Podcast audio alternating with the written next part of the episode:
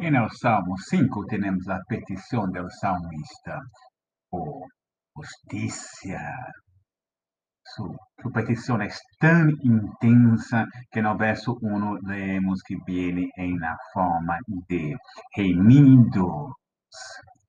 O salmista é como uma pessoa que se apresenta em la corte del rei, chega bem temprano para se quedar na frente da corda para apresentar sua queja ao rei. Por isso, o verso 2, mi, mi, mi rei e, e, e Deus. E há essa expectativa que Deus, então, vai atender seu pedido por justiça.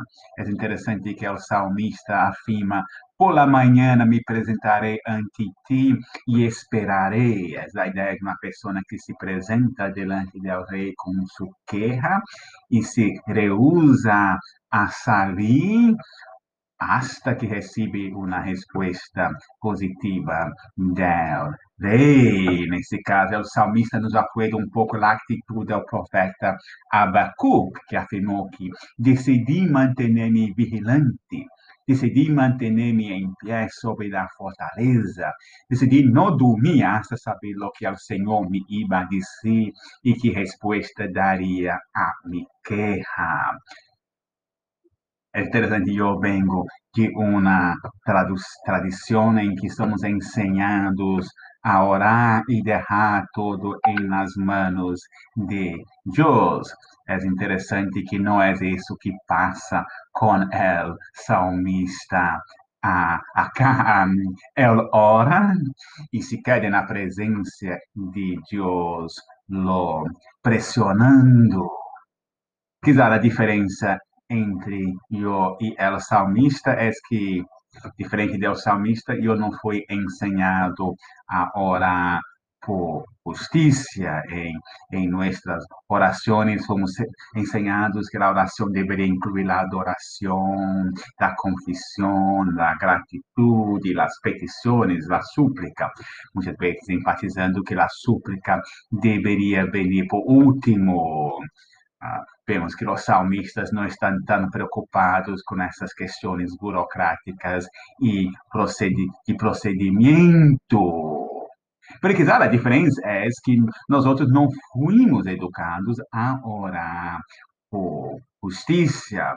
Por exemplo, quando eu me acuerdo de orar por a igreja perseguida. A oração geralmente é por que Deus pode los fortalecer, que Deus pode los librar, que Deus pode los ajudar a suportar suas dificuldades. Raramente é uma oração de justiça para os que lhes perseguem, que Deus lhes condene, castigue. Não fomos educados nessa maneira, mas isso é o pleito do salmista. Ele percebe uma situação de injustiça, algo que é incompatível com o caráter de Deus, e ele vai se quedar pressionando a Deus hasta que o correto seja hecho e os malvados castigados. Por isso, há uma ênfase em el caráter de Deus. Deus é um Deus que não se complazca na maldade. Por isso que nem os malvados, nem os perversos podem quedar-se em sua presença, porque isso, como lemos em, em o Pentateuco, Deus é um Deus que destrui a os mentirosos, a os assassinos, que aborrece a os malhechores. Então, o salmista que quer ver isso em la prática. Em comparação, né, o salmista se apresenta como alguém que não é parte de los malhechores, los mentirosos e assassinos. Ela é uma pessoa que pode quedar-se na presença de Deus e alabar a Deus de maneira rebelente em el templo.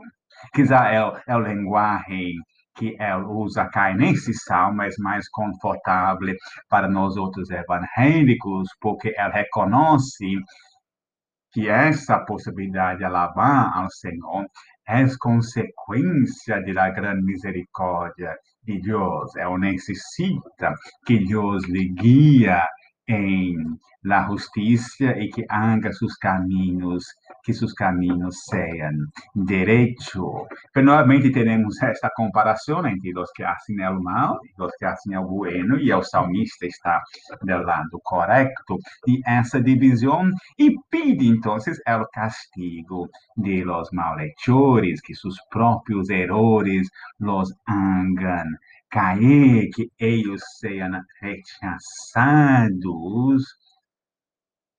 Deus por sua rebelião. Quizá não é um linguagem que estamos tão familiarizados em usar, mas no Antigo Testamento há dois possíveis futuros para os malos. Um é o arrependimento, e boa parte do ministério de los profetas está em tentar incentivar o arrependimento. Mas se não há arrependimento, é, o castigo. E isso sim é um padrão que também continua em el Nuevo Testamento. Então, o salmista acá está pedindo a Deus que haga justiça e termina, outro tema que já hemos visto em nossos salmos, incentivando a los fieles a vivir a la luz de la respuesta esperando, alegrando-se em Deus, gritando em júbilo, convencido que Deus les defiende, que os que amam ao nome do Senhor vivem de maneira feliz.